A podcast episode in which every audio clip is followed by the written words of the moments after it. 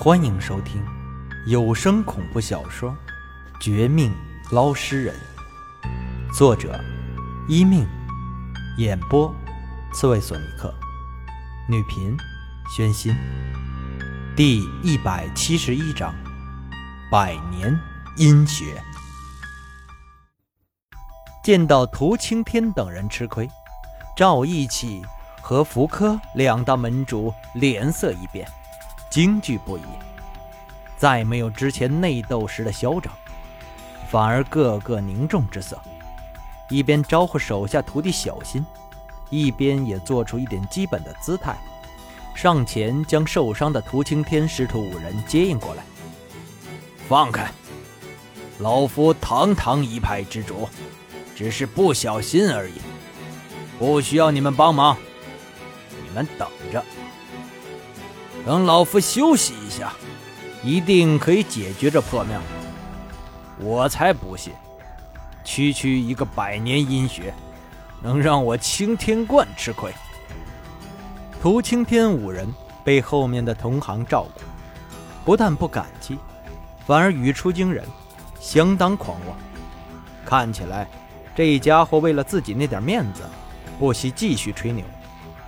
可看他师徒五人吐血打坐的姿势，哪里像是还有能力再上山？更别说他嘴里蹦出来的一条关键消息：要斗的不是普通的地坑和镇魂钟，也不是那个邪九郎，而是所谓的什么百年阴穴。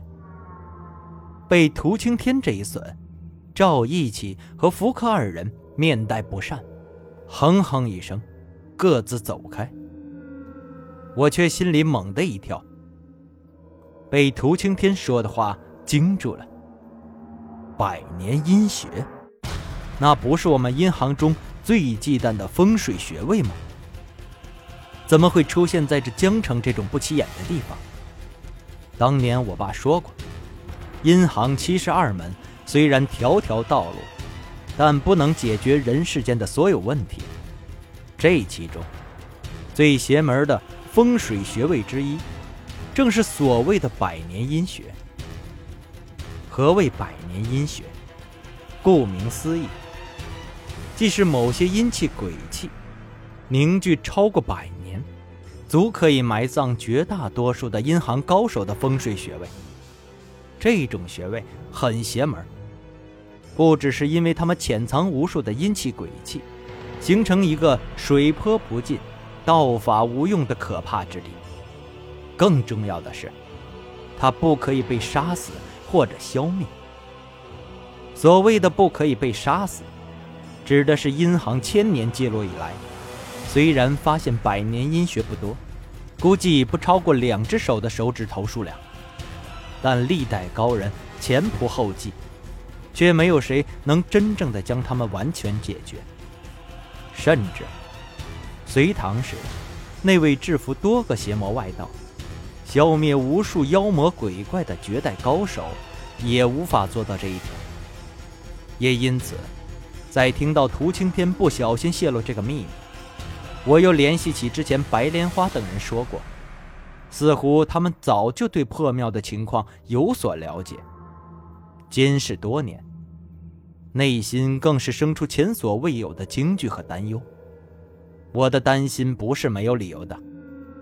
一方面，看六大门派的六个退休门主闹事儿，却只是出现四个门主，四个门主中，两个自负跋扈，一个不见，唯一一个上山却被打伤落下，已经显得这江城六大阴行门派的退步，早已不如从前的名声。甚而至于他们的本事，恐怕还不如当年帮我爸那次的时候。试问谁敢放心这事交给他们去做？何况邪九郎身上藏有我的斩仙刀和钓鱼人铃铛，这些人不给力就罢了，还如此窝囊。回头一旦发现这两个一流法器，难免不会生出邪念。到时候，我的麻烦更大了。而另一方面，我确实等不及，没工夫和这几个所谓的门主纠缠下去。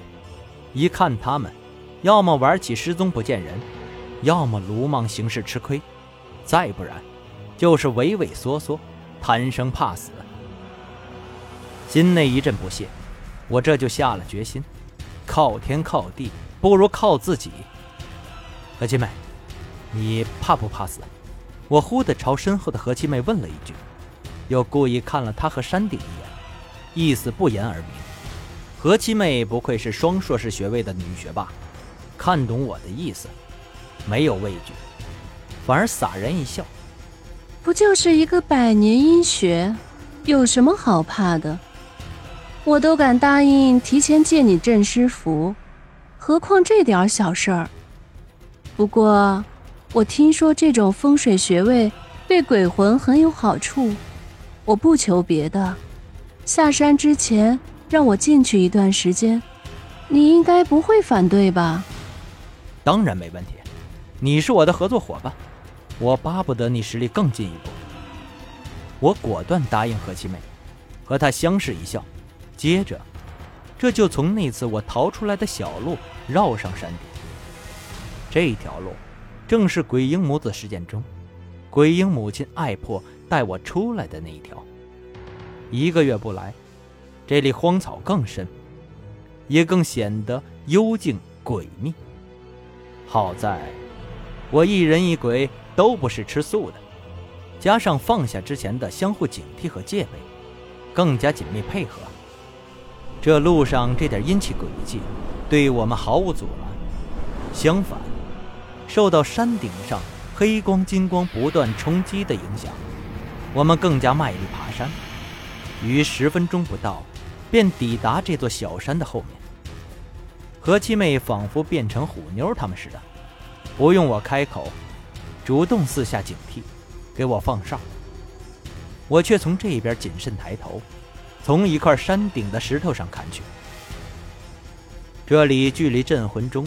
和地坑形成的诡异坟冢不到三十米，但由于两者都是非同小可的诡异存在，相互抵抗数天之后，即便隔了这么远，也感受到令人惊骇的气场存在。抬头一瞧，更是看到无比惊骇的一幕。就见上次见到的坟冢，这一次不但迅速吸收周围的泥土、花草、石头等等。将原来高有七米的体型再度扩大，几乎冲破了八米。更可怕的是，它的体积也在暴涨。随着体积的暴涨，四周的阴气狂风大作，形成一个半径十米的巨大风暴圈。这等情况，是我这辈子都没有见过，恐怕我爸来了也得目瞪口呆。这事儿。已经超出什么百年阴学，简直就是阴学成精的节奏。难怪刚才涂青天都吃亏。毕竟，史上有记录的百年阴学不超过十个，而被我们阴行高手镇压过的，恐怕仅有四五个。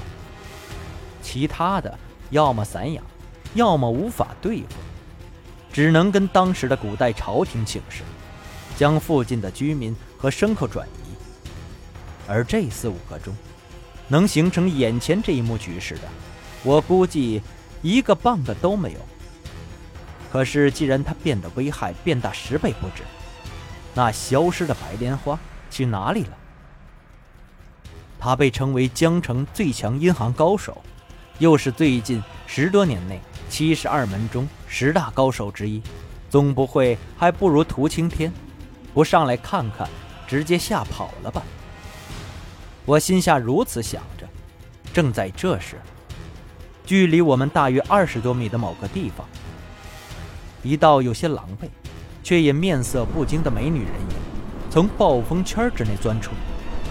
那人虽然被这股风暴弄得有些不堪，但似乎比一招就被打飞的涂青天好了不少。他虽然跌落出来，但一身法术不弱。加上一手使出佛门的某种手印，念动真经，撑住一片金光；另一手更结成莲花状，安全脱身。看得我和何七妹都敬畏、敬服不已。直到他忽的冷眼扫向我们这边。